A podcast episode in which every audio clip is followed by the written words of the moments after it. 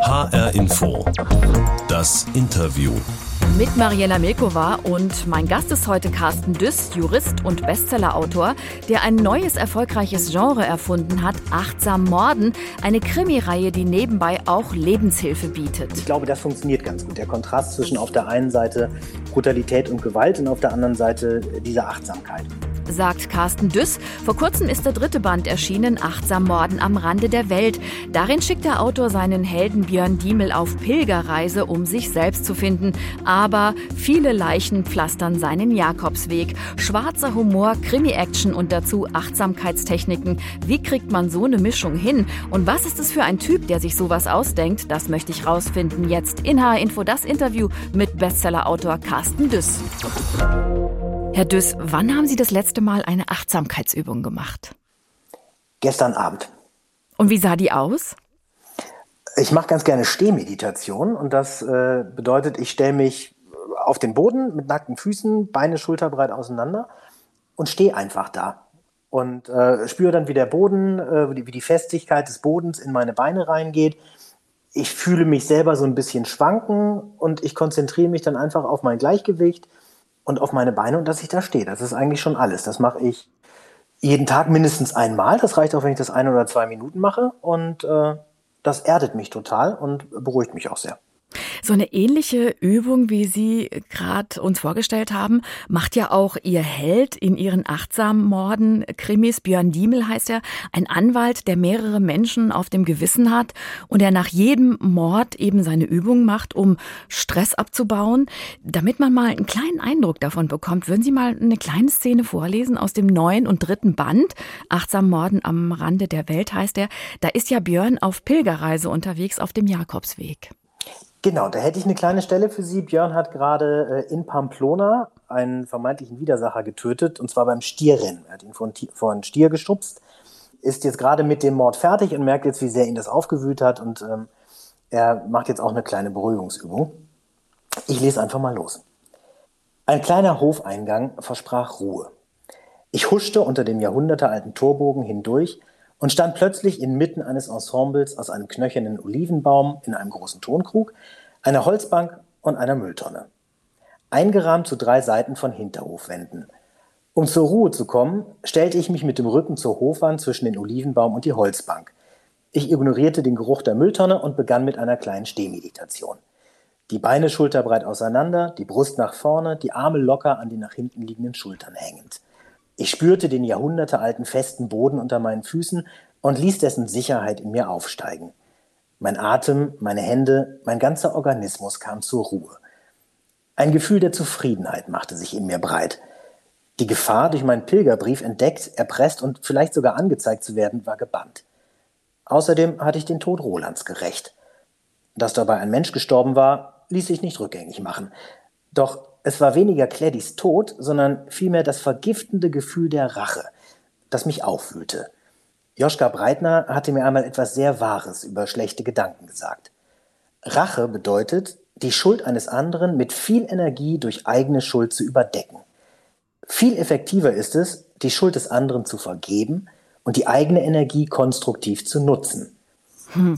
Dieser Joschka Breitner, das ist ja Björn Diemels Therapeut, der eben die, immer diese guten Ratschläge bringt. Also dieser Björn Diemel ist so ein Typ, erst bringt er jemanden um eiskalt und dann macht er in aller Ruhe seine Achtsamkeitsübung. Und das geht die ganze Zeit immer so hin und her. Als Sie diesen Helden Björn Diemel erfunden haben, was haben Sie da genommen? Das war eine Schnapsidee, oder? Ich hatte, also ich sehe keine Kausalität zwischen dem, was ich genommen habe und das, was entstanden ist. Ich habe aber in der Tat äh, an dem Abend äh, ein oder zwei Jämmerling getrunken. Ähm, das ist ein Schnaps ist, oder sowas, ne? Ist so eine norddeutsche Spezialität, die kriegen sie auf Fehmarn. Das ist äh, eiskalter Korn mit einer Sardelle. Mhm. Und äh, das schmeckt unheimlich lecker. Das äh, versetzt mich immer in Urlaubsstimmung. Ich äh, glaube aber nicht, dass da ein direkter Zusammenhang besteht, dass jetzt Alkohol, Schnaps und Fisch bedingt, da die Mordlust von Björn Diemel geweckt worden ist. Ich würde auch an einer Stelle ganz kurz eine andere Sichtweise gerne von mir äußern. Ich glaube nicht, dass Björn Diemel ähm, die ganzen Menschen kaltblütig umbringt, sondern er hat immer einen Grund. Und der Tod eines anderen Menschen ist für ihn immer die Lösung eines Problems. Er versucht schon rational Probleme zu lösen und kommt des Öfteren eigentlich fast ausschließlich zu dem Ergebnis, dass wenn ein lebender Mensch ein Problem ist, der tote Mensch die Lösung sein könnte. Aber das ist nicht in erster Linie kaltblütig, was er macht, sondern schon, schon sehr emotional und sehr überlegt.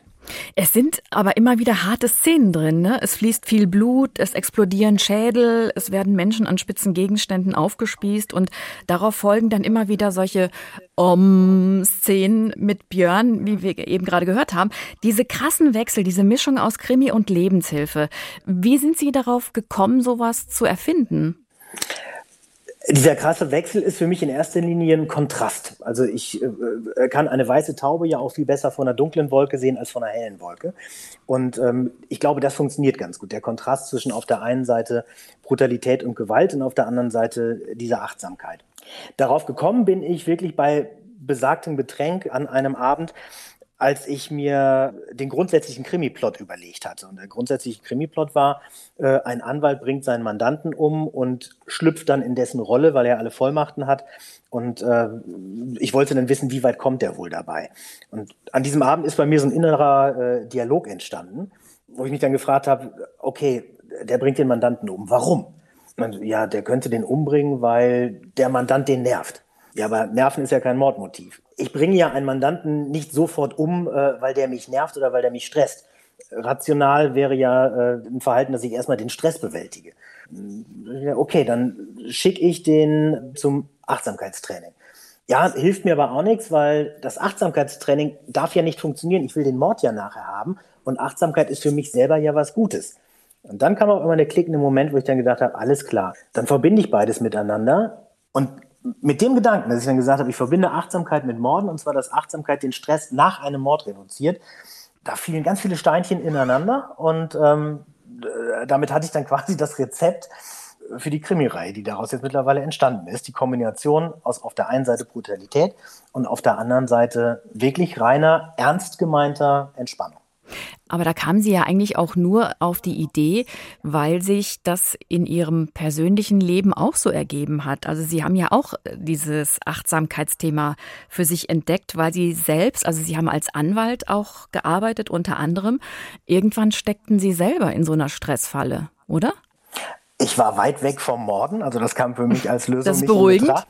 Aber ähm, ich war in einer Lebensphase, wo ich auch gesagt habe, ich muss jetzt irgendwie mal was ändern. Ich arbeite beruflich auf Volltouren in mehreren Bereichen, sowohl Rechtsanwalt äh, als auch für Fernsehproduktionen war ich damals tätig und ähm, habe beides super gerne gemacht, habe aber in jeder freien Minute ich hatte keine freien Minuten, sondern ich habe immer gearbeitet. Und als kreativer Mensch bin ich ja dauernd im Kopf auch beschäftigt. Und äh, da fällt das Abschalten schwer. Und da habe ich mir dann mal Gedanken darüber gemacht, so, was, was könnte ich für mich jetzt mal tun, um abzuschalten? Und bin da auf Achtsamkeit gekommen. Und ich habe es am Anfang nicht verstanden. Ich wusste, also ich, ich finde den, ich find den Begriff Achtsamkeit unglücklich gewählt, weil achtsam hört sich für mich an wie Achtung, aufpassen, konzentrier dich. Und es ist ja das totale Gegenteil. Es ist im Englischen finde ich das Wort viel schöner, da heißt das Mindfulness. Mindfulness? Klingt, ne, also Seelenfülle äh, könnte man das auch übersetzen. Es geht darum, dass man seiner Seele etwas Gutes tut, dass man seine Seele auffüllt mit schönen Gedanken. Es hat bei mir eine ganze Zeit lang gedauert, um überhaupt zu verstehen, was Achtsamkeit ist. Umso reizvoller fand ich das, das in einem Buch relativ einfach zu beschreiben. Und äh, das findet im äh, ersten Roman ja ganz am Anfang statt. Da gibt Joschka Breitner die Definition für Achtsamkeit. Wenn Sie vor einer Tür stehen, stehen Sie vor einer Tür. Wenn Sie sich mit Ihrer Frau streiten, streiten Sie sich mit Ihrer Frau. Das ist Achtsamkeit. Wenn Sie vor einer Tür stehen und die Wartezeit dazu nutzen, sich in Gedanken jetzt noch zusätzlich mit Ihrer Frau zu streiten, dann ist das nicht achtsam, dann ist das einfach nur blöde. Und das ist für mich so die, die Kerndefinition wirklich von Achtsamkeit, dieses im Hier und Jetzt sein, dazu in der Lage zu sein, das Gedankenkarussell zu stoppen und ähm, sich einfach auf seine Sinne kon zu konzentrieren. Also auch Achtsamkeit sollte man nicht verbissen machen, sondern mit Humor. Und ähm, in den Krimis ist das halt eben mit sehr viel schwarzem Humor verbunden. Und der funktioniert dann auch ein bisschen über die Gewalt. Es ist die Mischung, die das macht. Ich kann das als Beispiel nur sagen, meine Lieblingseissorte ist äh, Salzkaramell. Weil ich die Kombination aus salzig und äh, süß unheimlich mag. Das funktioniert in meinem Mund total toll. Und ich glaube, über diesen Kontrast funktioniert auch das Buch. Also achtsam morden, das ist sowas wie äh, der Salz-Karamell-Geschmack der guten Krimis. Carsten Düss in H-Info, das Interview. Zu unserer Sendung gehört immer auch die Interviewbox. Da tun wir immer was rein für unsere Gäste. Da wir jetzt per Internetleitung miteinander verbunden sind, öffne ich mal die Box. Und es kommt raus für Sie Folgendes. When you're chewing on life's gristle, grumble, give a whistle. And this'll help things turn out for the best. And always look on the bright side of life. Always look on the light side of life. Das kennen Sie sicher, oder? Das Leben des Brian, ja. Genau. Schau immer auf die Sonnenseite des Lebens. Das haben Sie perfekt rausgesucht. Das freut mich gerade sehr, das zu hören. Monty Python liebe ich und gerade diese Szene, wo das gesungen wird, äh, wo Brian am Kreuz hängt und äh, gleich sterben wird und dann halt eben singt Always Look on the Bright Side of Life. Das ist ein wunderbarer Kontrast. Da habe ich früher immer wahnsinnig drüber gelacht. Ich habe das Lied lange nicht mehr gehört. Das erfreut mich jetzt gerade richtig. Das, das ist, äh, ein schönes Geschenk aus der Box. Vielen Dank dafür. also diese Monty Python-Truppe, das war so eine Art Vorbild für Sie in Sachen schwarzer Humor? Äh, kein bewusstes Vorbild, dem ich nachgeeifert hätte, sondern äh, die haben mich immer sehr erfreut. Also das, äh, da habe ich als, als äh, Jugendlicher wahnsinnig gerne geguckt. Ich bin nicht jemand, der Vorbildern nacheifert. Also ich lasse mich gerne unbewusst inspirieren. Ähm, aber ich habe das noch nie ge gemacht, dass ich jetzt ganz bewusst irgendetwas kopiert hätte. Mhm. Also das würden Sie jetzt nicht äh, beim Schreiben irgendwie laufen lassen, äh, so als Hintergrund-Sound? Ja, jetzt wo ich es geschenkt bekommen habe, werde ich das mit in meine Playlist aufnehmen und das möchte ich nicht ausschließen, dass ich das auch im Hintergrund laufen lasse. Aber wirklich, das ist ein Lied, wo ich, also die, die Stimmung davon finde ich einfach total toll. Mhm. Und ähm, ich glaube, das lasse ich auch mal laufen. Sie sind ja auch ein erfahrener Gagschreiber. Da müssen wir noch mal kurz auf Ihre Vita schauen, denn Sie haben eben nicht nur als Anwalt gearbeitet, sondern auch als äh, TV-Anwalt in Sendungen wie Barbara Salisch. Sie haben aber auch als Gagschreiber gearbeitet für das Comedy-Format Ladykracher mit Anke Engelke. Also waren Sie in einer guten Schule?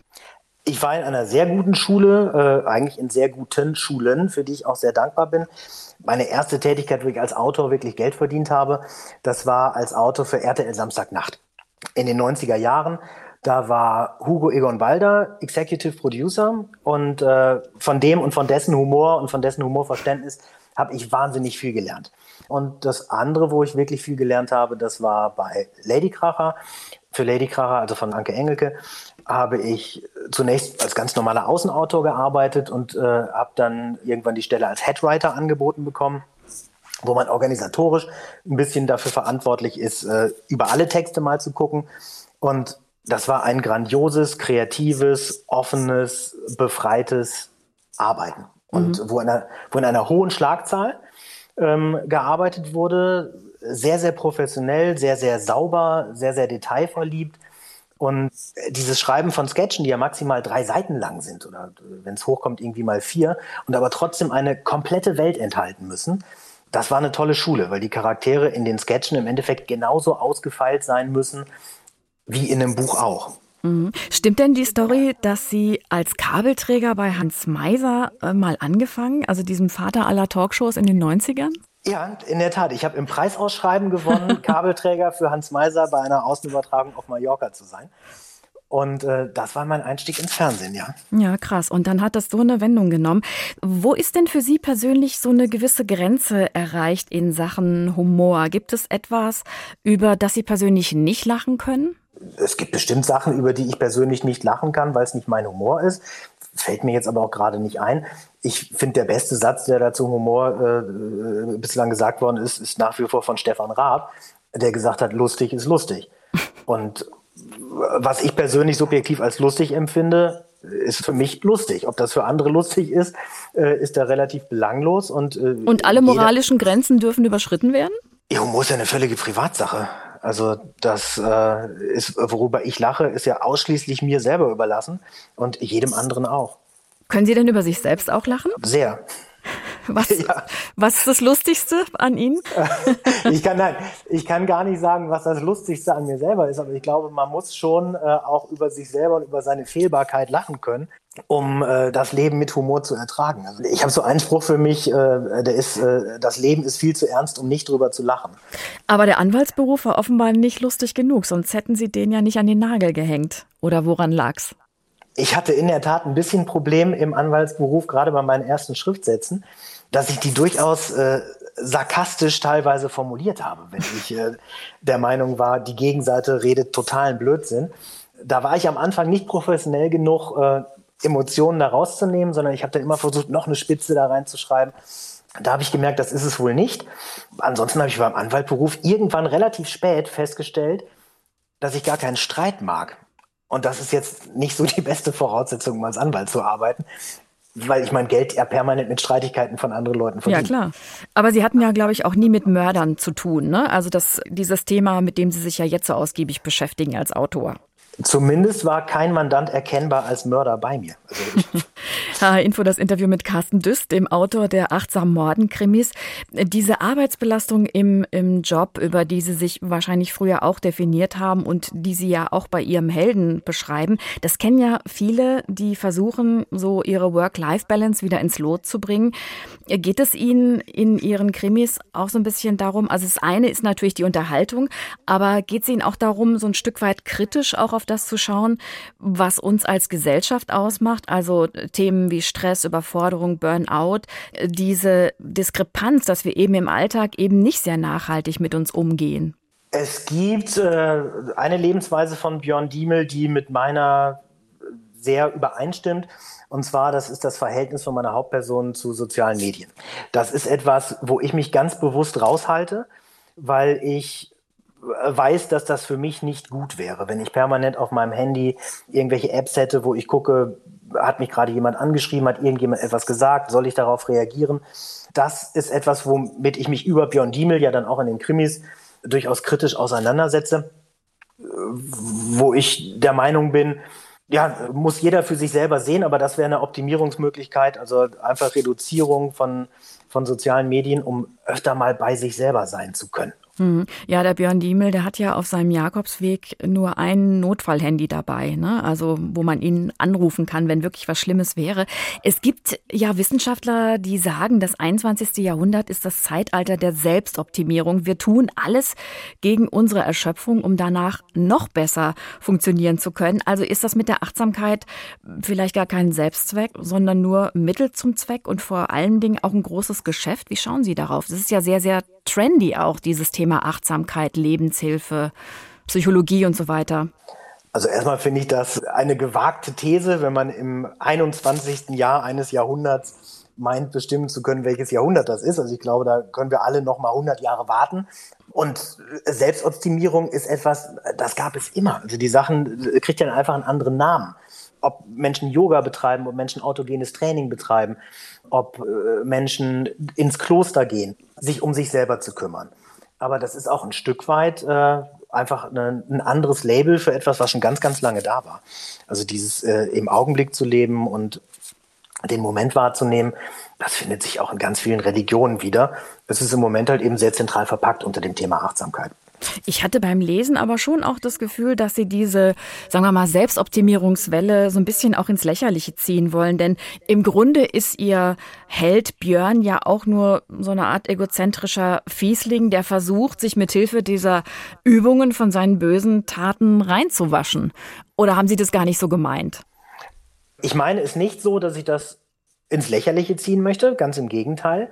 Aber wenn wir mal ganz ehrlich sind, allein der Begriff Selbstoptimierung, ich bezogener geht es ja gar nicht. Ne? Das ist ja kein Weltoptimierer, sondern ein Selbstoptimierer. Eben. Und äh, da spricht aber auch nichts gegen.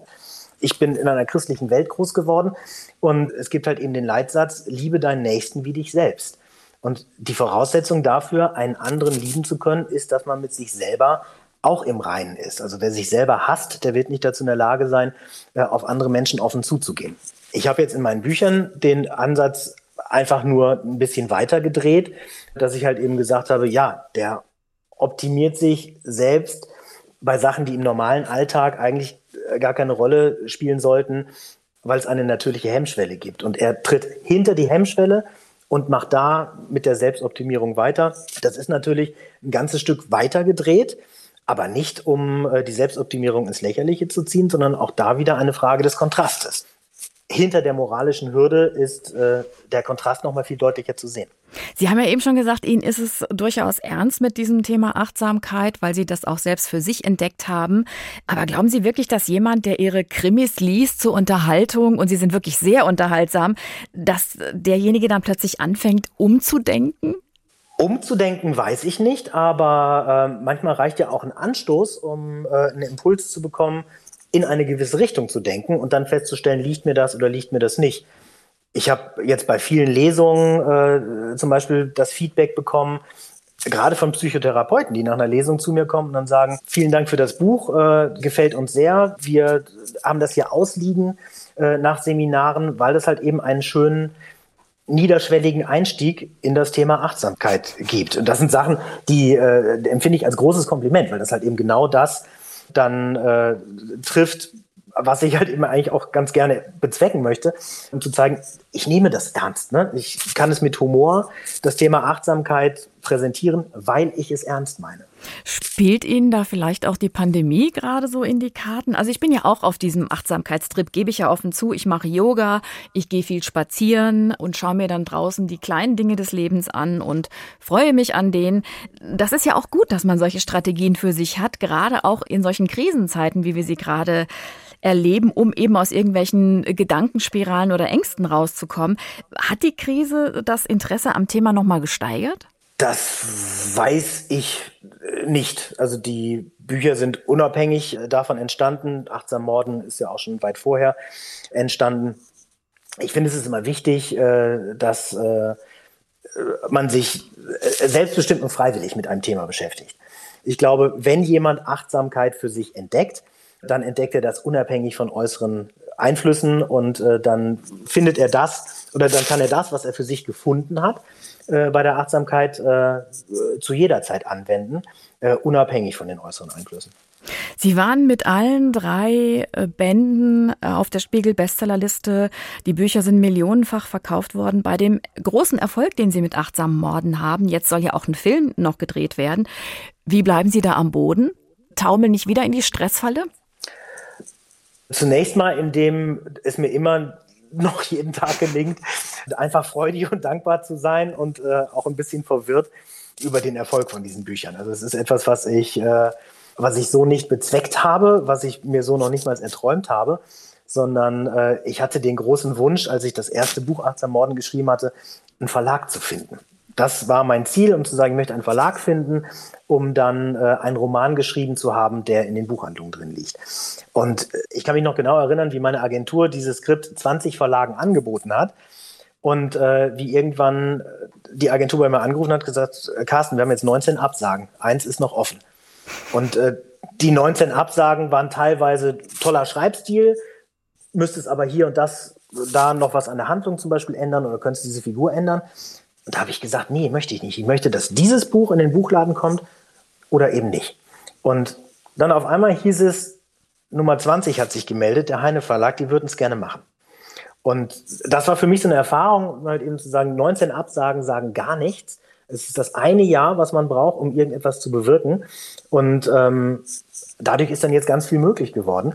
Und ich habe mich über diese Zusage wahnsinnig gefreut. Und damit war für mich das, was ich erreichen wollte, eigentlich erreicht und alles, was danach passiert ist, genieße ich. Finde ich total klasse.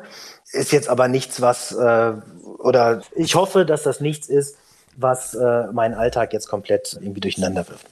Darauf schicke ich Ihnen ein Om durch die Leitung. Vielen Dank, Carsten Düss. Jurist und Autor der Achtsam Morden Krimis. Der neue Band aus der Reihe heißt Achtsam Morden am Rande der Welt und ist bei Heine erschienen. Das war H-Info, das Interview. Den Podcast gibt es wie immer in der ARD Audiothek und bei Spotify oder natürlich auch in Ihrem Lieblingspodcast-Kanal. Abonnieren Sie uns doch einfach. Mein Name ist Mariela Milkova.